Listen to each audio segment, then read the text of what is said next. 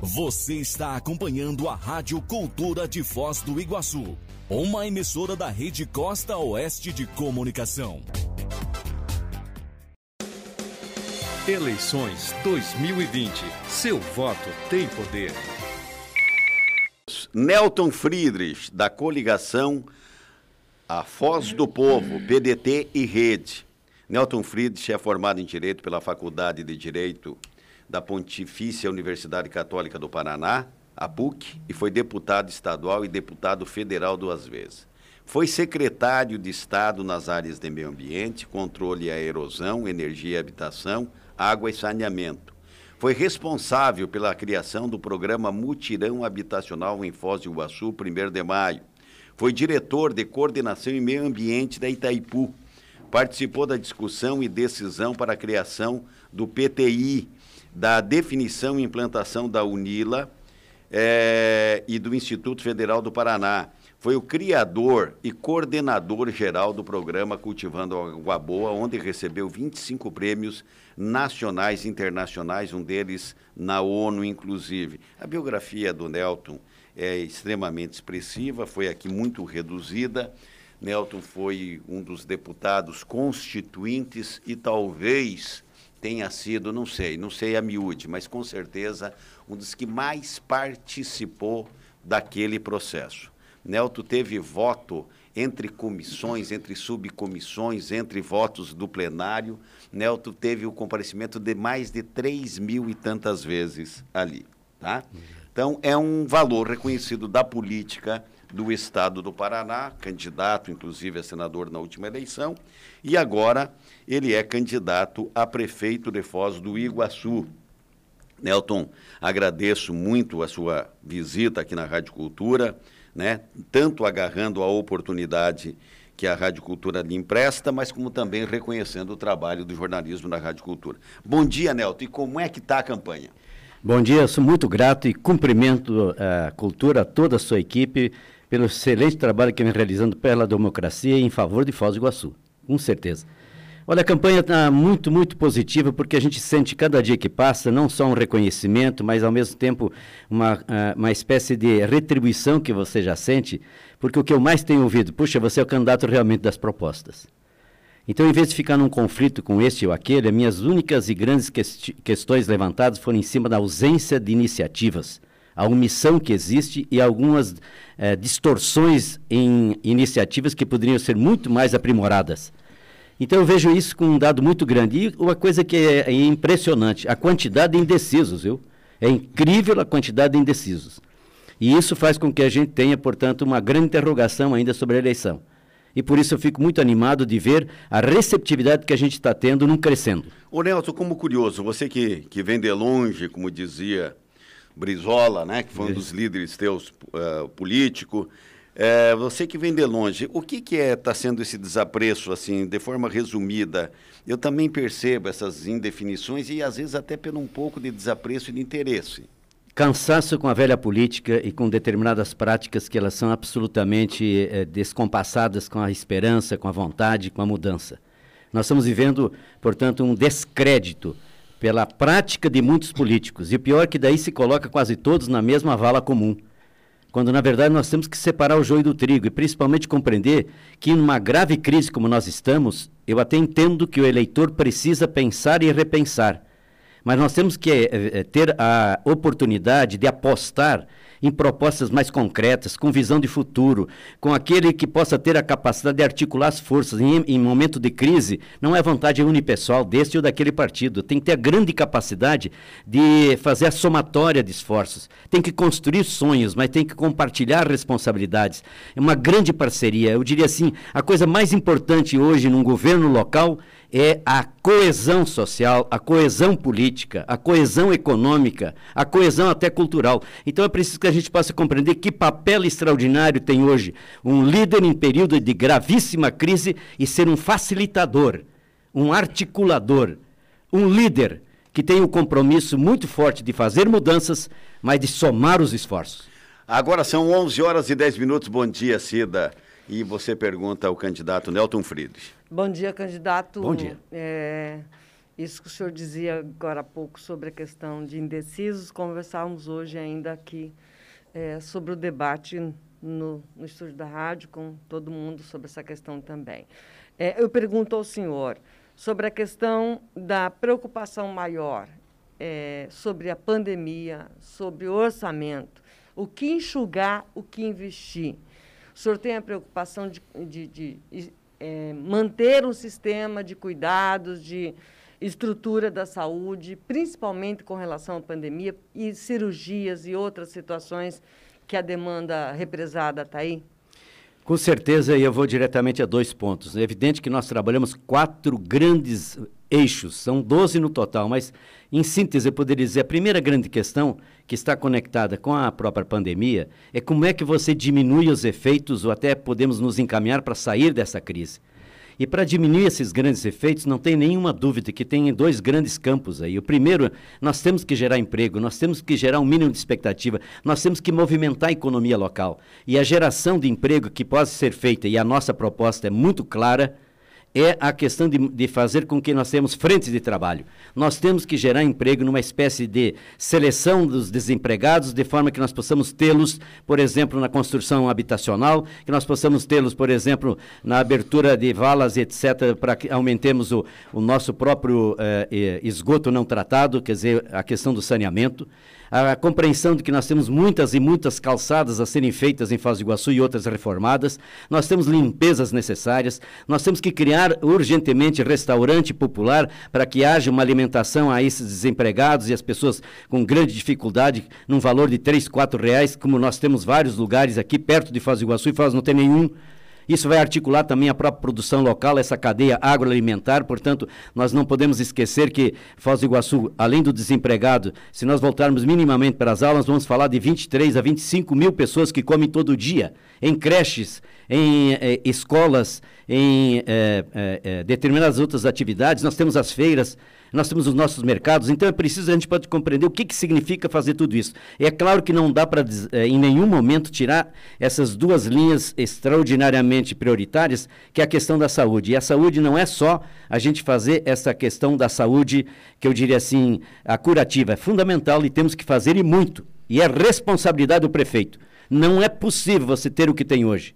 Não é possível você ver essa crise na saúde de Foz do Iguaçu. Mas, por outro lado, eu tenho que compreender que você tem uh, acumulado um, um problema grave de consultas não feitas, de tratamentos não realizados, de cirurgias pendentes. Não tem outro jeito. Aí é um esforço concentrado, Cida.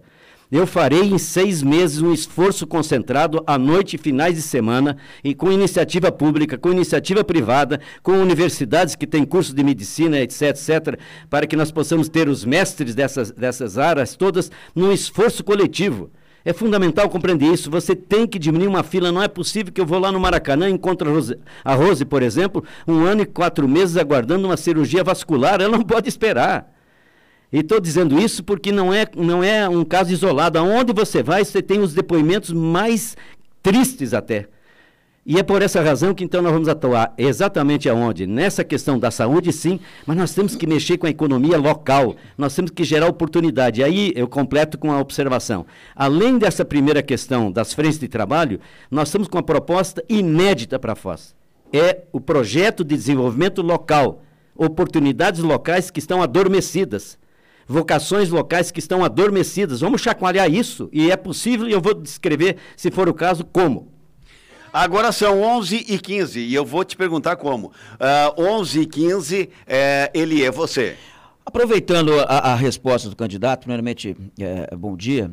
Bom dia. Como atrair médicos?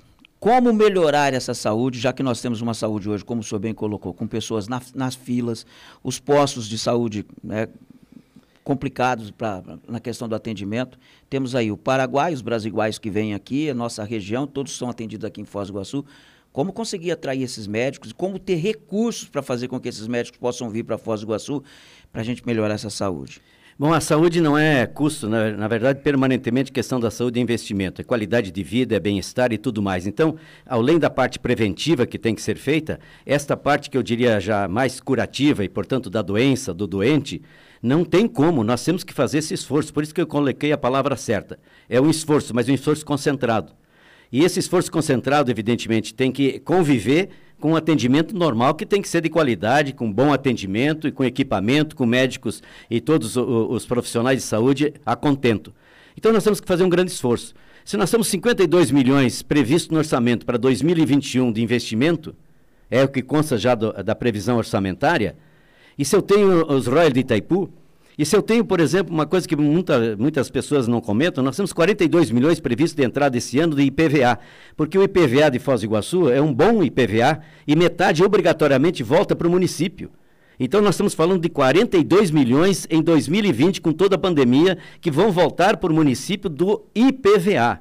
Então eu quero dizer o seguinte, raspa tacho e vê como é que você faz de forma a distribuir de maneira equilibrada, e por isso que eu falei seis meses, não é de uma hora para outra, em que você vai fazer esse mutirão, esse esforço concentrado para atrair médicos, sim. Eu, por isso que coloquei até a iniciativa privada. É impossível só com a estrutura pública fazer um zeramento da fila que hoje existe. Sejamos sinceros, eu não estou aqui iludindo ninguém. Você vai ter que fazer um grande pool de esforço, um esforço concentrado, público e privado, as faculdades de medicina que nós possamos ter na região, não com o estudante que está começando, estou falando já o, o que está lá como residente, o que está, na verdade, como professor, é um esforço, eu diria. É uma hora, como a gente diria assim, estado de guerra, você faz o que pode e de maneira muito rápida para poder facilitar a sair da guerra. A crise é muito aguda, não se brinca com ela. É, 11 e 17, Nelton, entrando numa, numa condição pessoal de candidatura tua, é inegável hoje que se fala na cidade, por exemplo, dando loas, né, aplausos para Itaipu Nacional, em consequência das grandes obras estruturantes necessárias, de altíssimo volume em, em recurso, é, que estão aí para umas para serem iniciadas, outras já em adiantado estado. E sempre se pergunta o seguinte: ah, mandam perguntas aqui para a rádio, mas o Nelto esteve também num cargo de diretoria da Itaipu é, e não fez. Por que, que agora, como prefeito e com a Itaipu, vai fazer? Como é que você enfrenta esse questionamento? Primeiro, eu quero aplaudir a atual diretoria porque ela pegou uma Itaipu certinha, corretinha, sem quase é, uma dívida é, quase inexpressiva. Nós pegamos em que praticamente 74% de tudo que entrava na Itaipu era para pagar dívida. E nós entramos com duas turbinas a serem construídas, ou em fase inicial. São 200 milhões investidos de dólares isso dá mais do que um bi que foi, foram investidos para que nós pudéssemos ter o parque industrial da Itaipu completado, isto é, as 20 turbinas, que aumentou muito os royalties para Itaipu pagar para Foz do Iguaçu, se você aumentou a geração de energia. Então já começa outro tipo de contribuição. Quem sabe nós podíamos ficar de braços cruzados e dizer, não, vamos gastar melhor de sei aqui, acolá, etc. Não, vamos investir para completar um parque industrial. Segundo lugar, imagine o que, que significa, o PTI tem investimento de 500 milhões de reais próprios e da Itaipu e alguns de, de, de, terceiros. É um dos maiores investimentos na América Latina em parques industriais, parques tecnológicos. Quem é que pode me dizer se, em termos normais, circulam 5 mil estudantes, pesquisadores, mestres, etc., na, na área do parque, era para ser um grande gramado? Quando nós chegamos na Itaipu, gente, é, até maio de 2003, a ideia que tinha lá era demolir tudo aquilo. A grande morada dos operários solteiros era uma cidade, e nós transformamos num PTI mas transformamos no PT e colocamos dentro do PDI alguns órgãos internacionais que ajudei a trazer. E criamos, inclusive, o Centro Internacional de Biogás, que permite você ter, por exemplo, carro elétrico, que permite ter o ônibus é, elétrico, e que permite tantas outras possibilidades com a energia vindo do que? Do lixo, do resíduo industrial, dos dejetos de animais. Isso é inédito, isso é reconhecido pela ONU, reconhecido pela grande área da ONU que trata disso, que é a sede em Viena. O que significa, por exemplo, nós termos é, é, evitado que, de repente, seria qualquer diretoria é, normalmente faria isso, vamos vender aquele que era o antigo grande clube Floresta, nós, em vez de vender, nós doamos para trazer para cá aquilo que não estava previsto, que é um grande Instituto Federal de Tecnologia, que é um papel extraordinário no instituto como este, do PTI, por exemplo, agora na saída da crise, na questão das novas tecnologias, de fazer de Foz do Iguaçu uma referência nacional na área tecnológica, porque você tem estrutura. Além disso, você tem uma Unioeste, além disso, você tem uh, uma uh, UDC, você tem uma Universidade da América Latina, né, das Américas, desculpe, e você tem a Conscienciologia. Como é que agrega tudo isso? E eu vou dar outro exemplo para terminar. Olha o que nós fizemos no Itaipu. Além do Cultivando Água Boa, que trouxe 98 eventos para Foz do Iguaçu. Sabe o que, que é isso? Nós trouxemos o, o secretário-geral da ONU, ele veio para cá por quê? E veio duas vezes. Eu quero concluir para dizer o seguinte: além disso, toda essa estrutura permitiu que nós tivéssemos a Unila. A Unila é a maior indústria hoje que gerou emprego nesses últimos tempos aqui em Foz, porque são 900 empregos diretos e 100 empregos indiretos. Só a Unila movimenta no comércio local 42 mil, 12, 14 milhões por mês.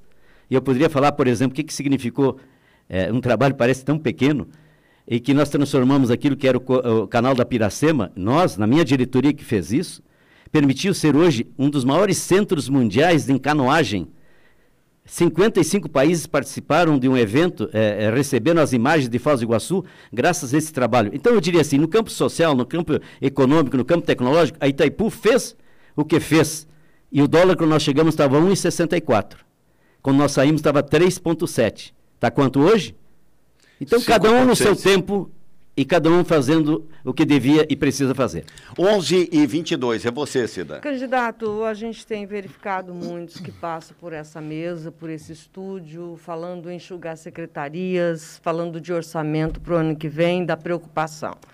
O senhor cortaria algumas secretarias, assessorias? Se fala que hoje tem 200 assessores na, na prefeitura contratados que, que o senhor enxugaria ou não enxugaria com relação a assessores e secretarias? Bom, primeiro, com certeza enxugaria, porque a nossa visão administrativa de gestão é uma abordagem muito mais moderna. Hoje nós temos que trabalhar por, com administração integrada. Não é uma divisão de secretarias que aqui em Foz do Iguaçu quase que precisa um GPS para encontrar a secretaria, que uma está aqui, outra está lá. Você não tem nenhuma sede adequada da própria eh, casa do município, que seria uma prefeitura decente. Então, o que, que você tem? Você tem hoje um outro conceito. Eu apliquei isso no Cultivando Água Boa e por isso várias entidades nacionais e internacionais vieram conhecer o modelo de gestão. Porque nós fizemos administração por áreas, não por setor. Eu, para me tratar de saúde, eu tenho que trazer junto a educação. Eu, junto com a educação e saúde, tenho que trazer a questão, por exemplo, da alimentação.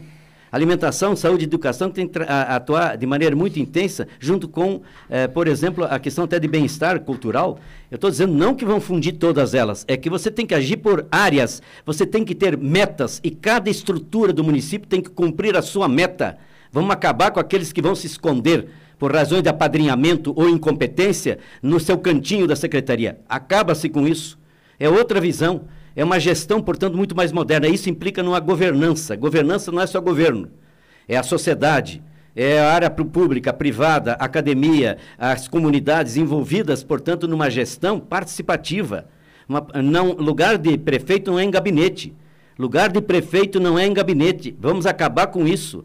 Nós temos que ser o prefeito que seja uma espécie de líder volante, vivendo a sociedade, envolvendo as forças vivas, fazendo com que ele fosse uma espécie de maestro de uma orquestra. Ele não precisa tocar todos os instrumentos, mas ele tem que ter a capacidade da harmonia, da sinfonia, da compreensão que precisa somar as, as forças. Você faz muito mais na articulação do que isoladamente se faz muito mais em parceria do que cada um no seu canto. Então nós vamos enxugar assim. E dar um exemplo concreto. Vou reduzir de imediato, quando prefeito, eh, vou assumir no dia 1 de janeiro, e vou dizer a todos aqui: eu não tenho nenhum compromisso com nenhum partido e com um puxa-saco de candidato. Portanto, vou reduzir de imediato para um terço os cargos de comissão e esses outros 70% eles vão para a frente de trabalho. Eu tenho que compreender o que, que significa hoje você ter servidor, é, aliás, desculpe, este chamado cargo de comissão, que vai às vezes de 4 mil a 12 mil. Não tem um critério maior, depende da vontade do governante. Ora, isso não é possível acontecer. Então, eu quero ser aquele que vai enxugar, mas ter o mínimo necessário e, de novo, articular as forças. Dá um exemplo só para concluir. Junto ao gabinete vai estar funcionando um fórum permanente. Um, olha, olha o detalhe. É um fórum permanente de estudos e ações estratégicas de Foz do Iguaçu. Eu tenho que reunir toda a inteligência de Foz e as forças comunitárias para que nós possamos agir, pensar e agir de maneira conjunta. E não só por quatro anos. Eu sou candidato a prefeito de Foz sem eh, reeleição. Eu fui contra a reeleição, não coloquei na Constituição a reeleição, foi colocada depois numa emenda do eh, então presidente Fernando Henrique Cardoso. Portanto, eu sou contra a reeleição, mas sou contra também esse tipo de apadrinhamento. Eu fiz isso na minha vida. Eu passei todo o meu tempo, não tenho um parente que foi eh, participou de alguma vez nos cargos que eu tive. 14 anos na Itaipu, pergunto se tem um primo, se tem uma irmã, que eu só tenho uma irmã, portanto, eh, somos um casal em, em, casa, na família. Mas eu quero dizer, nem parente, nem filho, nem irmã. Vamos acabar com isso. Isso é uma coisa de responsabilidade de servir a sociedade, não se servir. Agora são 12 e 26 é você, Eli. Eu ia fazer uma pergunta sobre o transporte. Vou deixar para fazer essa pergunta depois, que eu quero dar uma sequência nisso que o senhor estava colocando aí agora. O senhor é contra a reeleição. Mas como fazer essa máquina funcionar dessa maneira que o senhor está querendo, sem ter um tempo maior para trabalho? Como é que vai fazer para dar uma sequência nisso tudo, de tudo isso que o senhor colocou aí agora que precisa ser feito? É, dois tempos. O primeiro tempo eu começarei a trabalhar no dia 16 de novembro. Hum. Por exemplo, uma das primeiras coisas que farei, depois, quem sabe, a gente volta a esse assunto, é fazer um grande encontro, uma reunião de todo o complexo turístico, de, tudo aquilo que nós temos hoje, no que diz respeito ao direto e indiretamente envolvido com o turismo, para responder para a gente três perguntas. A primeira, o quanto que vocês estão comprando? Onde vocês estão comprando? E de quem estão comprando? Não estou dizendo que vai se meter na vida privada do hotel ou de qualquer comple do complexo turístico. É para a gente entender onde é que nós podemos, e podemos, e digo isso com segurança absoluta, aplicar um desenvolvimento local gerando emprego aqui e não só comprando aqui, comprando feito aqui. Está é, tá na hora de nós termos o made em Foz do Iguaçu. Eu quero dizer, Nelson, e a todos que estão nos assistindo, é uma coisa impressionante. Se nós pegarmos o que nós temos na, na, no leste do Paraguai, no norte da Argentina, em Foz do Iguaçu e de turismo, nós podemos ir para o mercado interno aqui, às vezes é, um pouco volátil por causa da própria crise, que nem agora da pandemia, mas que pode passar de 2 milhões e meio de pessoas, alguma delas consumindo todo dia, outras de vez em quando. Quero dizer com isso, é outra visão, é gerar aqui muita riqueza pela chamada economia local. E se quiser, eu vou falar, por exemplo, de quatro exemplos, na economia circular, na economia, eh, por exemplo, fundamental hoje, que é a criativa, essa economia local que ela pode ser solidária, são tipos de economia que o mundo hoje está descobrindo.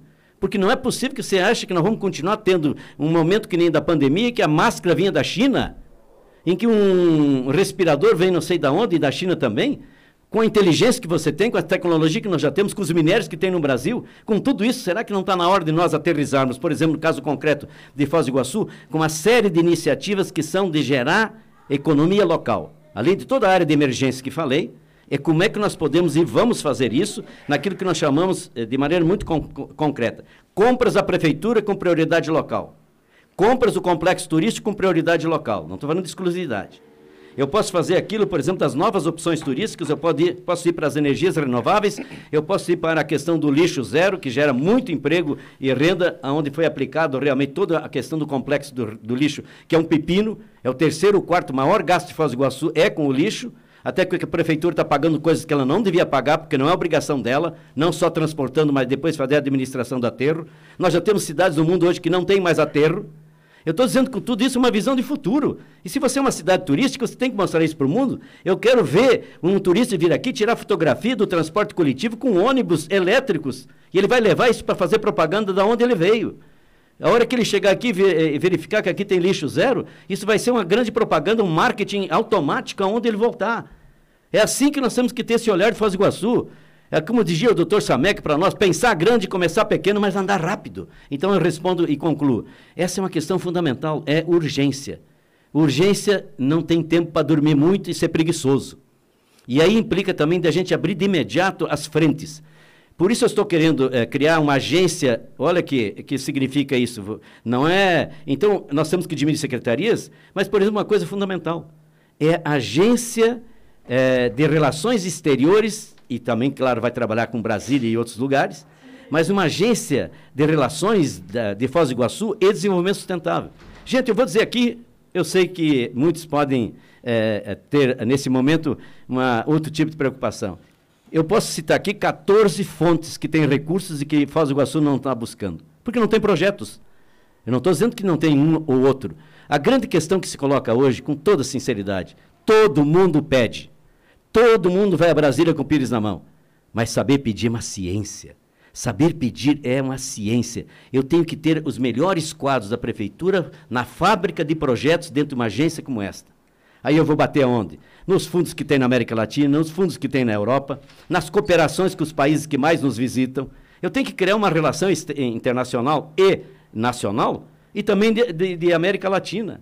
Caramba, nós podemos fazer, portanto, de Foz do Iguaçu uma espécie de referência nacional e internacional nessas relações que eu diria assim: Foz se conecta com o mundo, porque o mundo já se conectou com Foz. Está na hora de a gente se conectar. Isso implica realmente em, a gente utilizar a nossa potencialidade, a nossa energia na busca permanente desses recursos, desses fundos e das cooperações e intercâmbios. É o contraponto da cultura que nós estamos apresentando aqui na Rádio Cultura de Voz do Iguaçu, Rede Costa Oeste de Rádio. O, o último das nove candidaturas aqui a, ao cargo de prefeito em Foz do Iguaçu, hoje é Nelton Friedrich, que nós estamos entrevistando. E depois a Rádio Cultura, numa rodada de debate entre os candidatos, dia 12. Depois que nós terminarmos a entrevista, lá por volta do meio-dia 15, meio-dia 20, o Ayrton, inclusive, fez uma reunião onde as assessorias uh, participaram desta reunião para dizer das regras que vai ter o o mínimo ali de condução né, do, do debate. E está a cidade de Foz do Iguaçu ansiosa, esperando por isso. O Nelton, entre tantos e tantos assuntos, e você coloca realmente que a sua campanha é uma campanha muito mais propositiva do que propriamente de desconstrução dos demais adversários seus uh, uh, nesse pleito. É, e você disse o seguinte, é, uma frase que me chamou a atenção anteriormente que é o pedir é uma ciência, o saber pedir. Dizia um patrão meu antigo que você não pede dinheiro emprestado com um tijolo na mão. Entendeu? Ele é mais ou menos. Eu, você colocou de uma forma muito bonita e eu dei assim. Mas olha, eu até peguei alguns municípios que me chamam atenção pelo nome, do seu Arroio do Tigre, do Não Me Toque, da Bela Vista da Santíssima Trindade, da Bela Vista da Caroba, a São Paulo, a Cascavel, a Toledo, a Foz do Iguaçu, vão bater no governo federal. Vão bater no governo federal o ano que vem, é, porque ISS, IPTU, né? Se é verdade aquilo que estão dizendo os economistas, que a ressaca vem aí e principalmente se tiver, digamos, dificuldade o governo federal, estadual, municipal de auxílios por conta de caixa própria, no caso do governo federal Tesouro. O Nelto, como engatar assim, uma conversa é, bem articulada para que, então, nessa ciência de pedir, tenha ressonância e atendimento sobremaneira governo estadual e federal? Bom, a primeira coisa nós temos que compreender que é, é preciso executar uma bela arquitetura política. Eu não posso deixar de fazer uma leitura de todos os candidatos que se elegeram federal, é, estadual, é, senadores por Foz do Iguaçu. Desde o que fez aí, quem sabe, mil votos, do que fez é, 30 mil votos. Então, com isso eu quero dizer o seguinte, é fazer de novo com que nós pudéssemos. Porque você sendo prefeito, você é prefeito de todos e de todas de Iguaçu. Você não é prefeito do PDT ou da nossa aliança, que é com cidadania e com a rede. Nós, é, portanto, eu serei prefeito de todas as forças vivas da sociedade de Foz do Iguaçu. Isso significa que nós vamos trabalhar junto. E sou um homem de diálogo, gente, eu fui é, durante 14 anos diretor de Itaipu, não tive problema com nenhum prefeito de oposição, com nenhum governador diferente que nós tivemos. Aliás, quero até puxar um pouquinho aqui agora a brasa. É, todo mundo achava que o Nelton e o Samek, por exemplo, no segundo ano já seriam candidato a deputado. Olha, isso é um trampolim político. É assim que eles fazem sempre. Nós tomamos uma decisão de não disputar a eleição. Eu poderia ter sido eleito deputado federal já no segundo, terceiro período de eleição, depois que estávamos aqui. Nós fizemos uma ideia, vamos renunciar a qualquer tipo de candidatura enquanto estivermos no Itaipu. E fizemos isso. Passei 16 anos sem disputar a eleição. Bom, aí eu completo dizendo o seguinte, essa arquitetura ela tem que ser completada com aquilo que eu disse. Eu tenho que ter proje projetos que eles sejam inquestionáveis, que eles possam empolgar ao conhecer o projeto. E nós não podemos esquecer que mesmo no governo federal hoje, você tem um Secov, você tem um sistema que muitos dos projetos eles são automáticos, você tem que cumprir aquilo que está no formulário. Mas você tem outros que dependem, às vezes, da, da decisão política depende de uma emenda parlamentar, depende de fazer essa costura que estou falando. Então, eu diria assim: no campo estadual e federal, eu tenho esse trabalho para fazer e farei. E volto a dizer, quem como o Nelton foi constituinte, conviveu com mais de 500 constituintes e teve uma relação especial com todos os estados e com todos os constituintes, será que não pode aplicar essa, que eu diria assim, não vou falar sabedoria, mas essa tecnologia de convivência de respeitar, inclusive, o adversário. Eu, por exemplo, acho que eu não tenho nenhum adversário aqui na campanha, tem concorrente. Disse isso ao próprio Chico, disse a vários outros. Vocês são meus concorrentes, pronto. Aí eu quero completar para dizer outra coisa. Simultaneamente, é isso que eu diria, nós temos que ter também essa construção de parcerias. É, eu vou dar um exemplo bem pequeno. Nós temos aqui a Sul, que é exemplar, eu admiro demais. Mas no Rio de Janeiro, eles estão patrocinando, até porque é um centro muito maior, vários projetos culturais.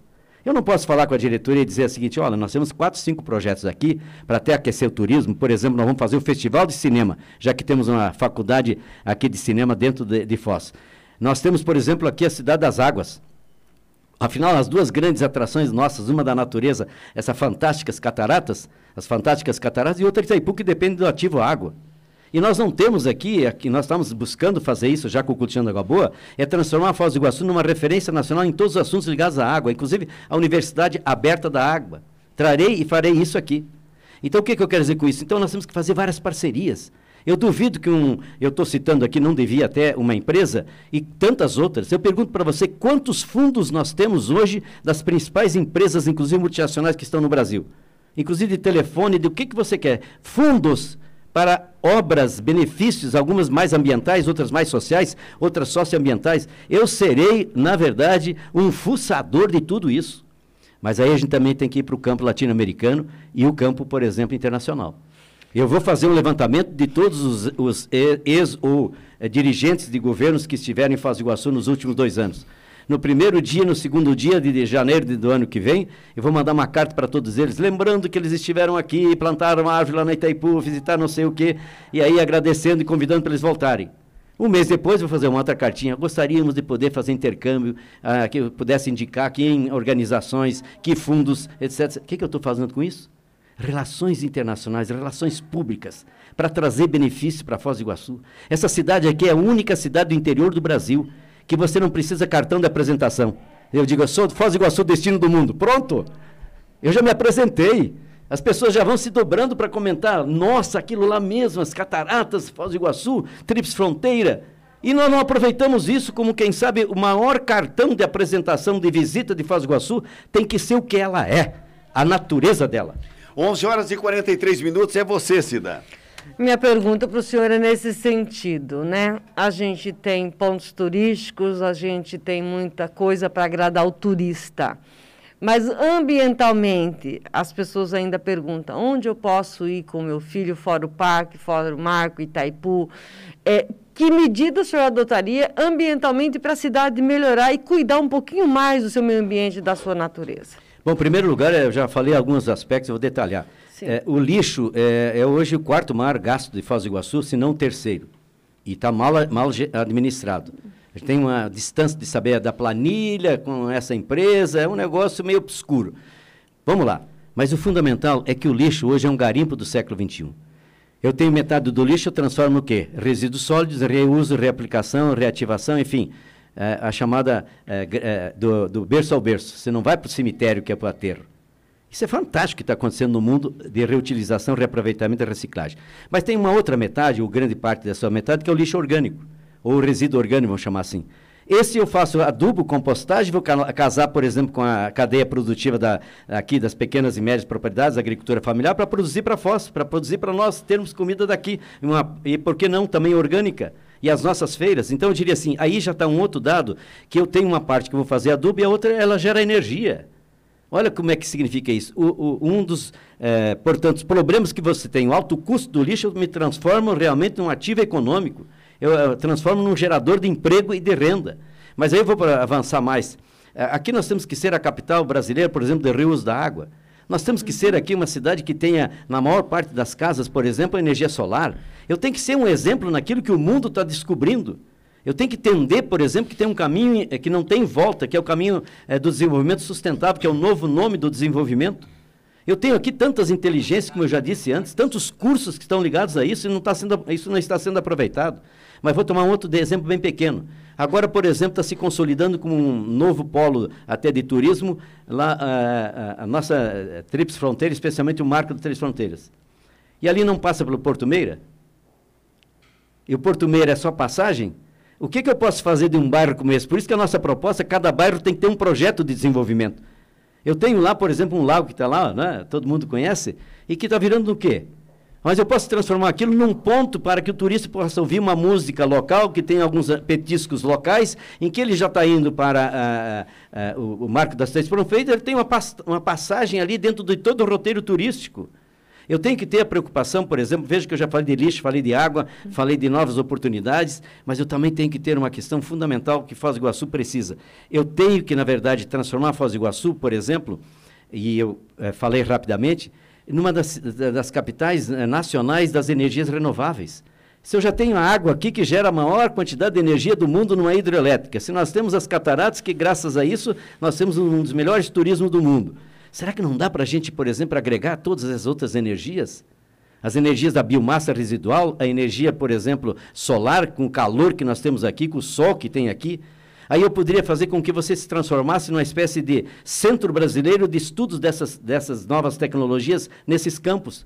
Se eu já tenho parque tecnológico, tem instituto tecnológico, tem tanta inteligência aqui em universidades. Então eu diria assim daqui, é um, é um campo que eu diria assim que não tem hoje teto de tantas coisas que é possível fazer. Mas é claro que a gente tem que priorizar. E volta uma questão fundamental que é até inovadora aqui. Por exemplo, Será que não está na hora de nós aproveitarmos também e fazer com que o próprio turismo se dedique mais ainda à América Latina?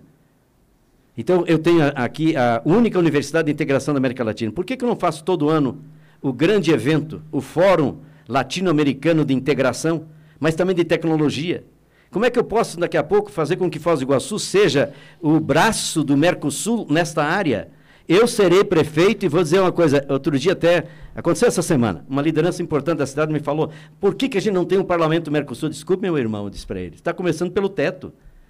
Eu tenho que começar pela base, eu tenho que fazer várias atividades aqui, criar alguns espaços, doar alguns terrenos para ter aqui algumas iniciativas do Mercosul, por exemplo, o Instituto de Dados e Informações e Estatística do Mercosul. Eu começo devagarinho, daqui a pouco, por gravidade, vai cair para cá muitas coisas do Mercosul. E ainda vou fazer daí convênios até com a União Europeia. O, o, o Nelto, nós estamos quase indo pro, estamos quase indo para o final e tem dois assuntos e com certeza, Eli, se você me permite, eu tenho certeza. Fica à vontade, doutor. Está na ponta da língua para perguntar. Dois assuntos que incomoda bastante. Um incomoda principalmente as mães com crianças de idade escolar por conta das creches e o nosso transporte público que agora tem uma novidade do prefeito dizendo que vai intervir, que vai encampar alguma coisa nesse momento, eh, daqui para o final do ano. Esses dois assuntos, você pode discorrer sobre um ou outro, independente da ordem. Como é que você pretende, hein, Neno? Olha, eu aprendi com o Brizola que o único que deve ter privilégio em toda a sociedade é a criança. Ou a gente entra com prioridade máxima nisso, e aí entra todo o complexo de educação, mas nós não podemos deixar de ter criança, é, na creche de 0 a 3, 0, 4, 0, 5 anos, evidentemente em cima do trabalho que a mãe e o pai muitas vezes fazem fora. Então, eu estou dando um exemplo apenas de um elemento. Mas nós temos que ir também para a escola de tempo integral na área do fundamental. E mais do que qualquer momento nós precisamos ter no ensino médio. Porque nós estamos apenas com menos de 40% dos que terminam o ensino fundamental, eles, na verdade, se matriculam para o ensino médio. Isso é, é um crime social que está acontecendo aqui. Nós não temos que ter nenhum adolescente, nenhuma criança fora da escola. E ainda mais a escola para adolescente, ela tem que ser um local de aprendizado, inclusive aprendizado de projeto de vida, inclusive de ofícios. Porque senão fica na rua, e daí o que, que acontece? A outra questão, eu fico até surpreso quando eu vi essa notícia sobre o transporte coletivo. Quer dizer, nós estamos com 10 anos, entra prefeito, sai prefeito, e até aqueles que fizeram esse contrato estão juntos, agora não estão, e não resolveram e não resolvem. Agora vamos fazer esse momento, digo, na undécima hora do mandato, aí toma uma iniciativa que devia ter tomado no primeiro dia do mandato. Não é possível que você tenha um transporte é, é, aqui em Foz do Iguaçu arcaico, um contrato que é até certo ponto leonino, ele é absolutamente de cláusulas que não estão corretas, tem inclusive facilidades aí para fazer é, determinada, é, fechar o olho em determinadas coisas, não tem punição severa no contrato, e tem um, um consórcio que tem monopólio. E está definido no contrato que sempre vão ter lucro, está garantida a taxa deles. Eu não tenho, por exemplo, rotas é, atualizadas aqui em Foz. Eu não tenho faixa de ônibus que poderia reduzir em 20%. Só as faixas reduzem em 20% é, o custo do transporte. e diminui magistralmente o tempo que o usuário fica dentro do ônibus. Por exemplo, estou falando uma coisa que se eu pudesse diria, prefeito, devia ter feito isso antes, não vem agora, na última hora. Parece que é jogo eleitoral. Todo o tempo que tivemos para que tivessem essas ações mais consistentes. Outro exemplo concreto, quantos ônibus nós temos hoje, por exemplo, com ônibus elétrico? Nem na área dos roteiros turísticos nós temos ônibus elétrico. Mas, por outro lado, eu pergunto o seguinte, agora eu concluo. É, as outras uh, modais que nós temos que ter, caramba, não é possível essa cidade não ser cruzada e circulada com ciclovias e, e, e ciclofaixas? Isso é hoje um avanço extraordinário. Mas eu também tenho que ter uma série de. Aí eu é, reforço a questão de calçadas, porque ainda, ainda, o meio que mais se usa é de caminhar. Como a, as pessoas se locomovem, o primeiro é a questão da, de andar. O segundo é a bicicleta. O terceiro é o ônibus. Aí depois que vem o automóvel individual. Então eu tenho que trabalhar com todos os modais e com tudo isso. E eu serei, evidentemente, o prefeito da grande inovação. Com certeza, transporte coletivo, na minha opinião, com todos os componentes que ele tem, até porque ele é um componente de bem-estar e de saúde pública. Ô Nelton, para terminar, o negócio é o seguinte, todo mundo sabe, 2020, né, por conta dessa pandemia, e, e veio, parece que desgraça em cima de desgraça. Né? Foz do Iguaçu, esse cartão postal do mundo, como você disse, um estilo e é um assunto que você conhece muito bem de águas, um estilo talvez um dos maiores aí dos últimos 50, 60 anos, secou, está secando a água da catarata, não tem aquela exuberância, evidentemente, é, então a beleza momentaneamente, por conta até da doença e do povo triste, mas a polícia não parou de, de, de, de vir para cá por conta da corrupção, essa continua, é, essa verdade. continua vindo aí dando um carreirão aí na turma, por aí e tal. Corrupção, Nelton, um minuto e meio. A corrupção, ela na verdade é algo que a gente não anuncia, faz-se permanentemente a luta contra ela. Eu tenho que ter, portanto, um mecanismo absolutamente inovador que nós colocamos na Constituição. Total transparência.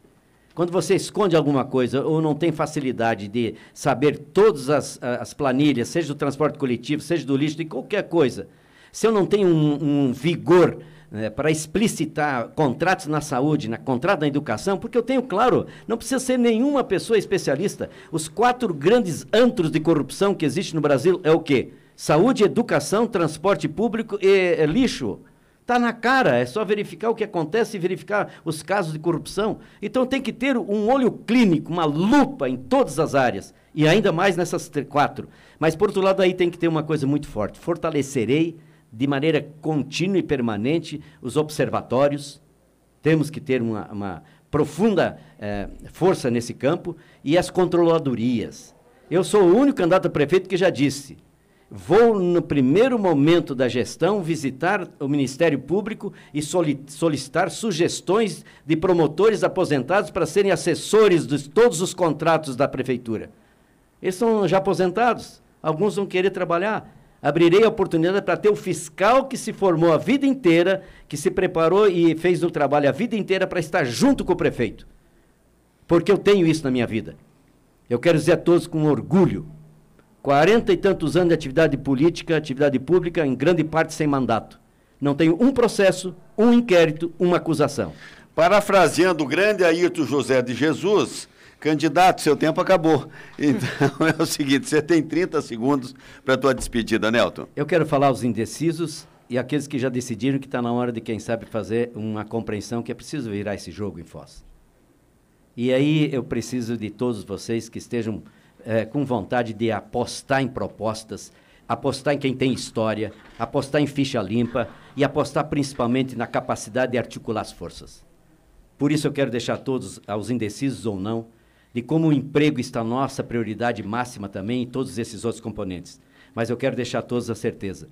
Aqui tem um arquiteto da coesão. Porque você somando, você faz muito mais.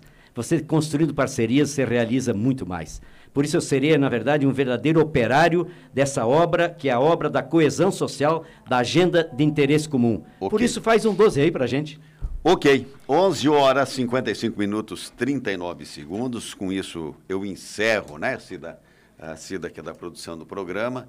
Espero uh, que, independente de preferência pessoal por qualquer um dos candidatos, o nosso ouvinte, minimamente, por conta disso que nós fizemos aqui, já começa a ter uma luz, começa a enxergar aquilo que cada uma das candidaturas está propondo, se enxergam capacidade de realização pessoal, né? se sabem conduzir aquelas propostas e no dia 12 nós teremos então o debate que depois do intervalo eu ainda vou conversar com a Ayrton José de Jesus a respeito disso, porque tivemos uma reunião, teve, aconteceu uma reunião aqui nas dependências da Rádio Cultura hoje pela manhã. Nelton, saúde e sucesso na sua caminhada, obrigado pela participação. Eleições 2020. Seu voto tem poder. Você está acompanhando a Rádio Cultura de Foz do Iguaçu, uma emissora da Rede Costa Oeste de Comunicação.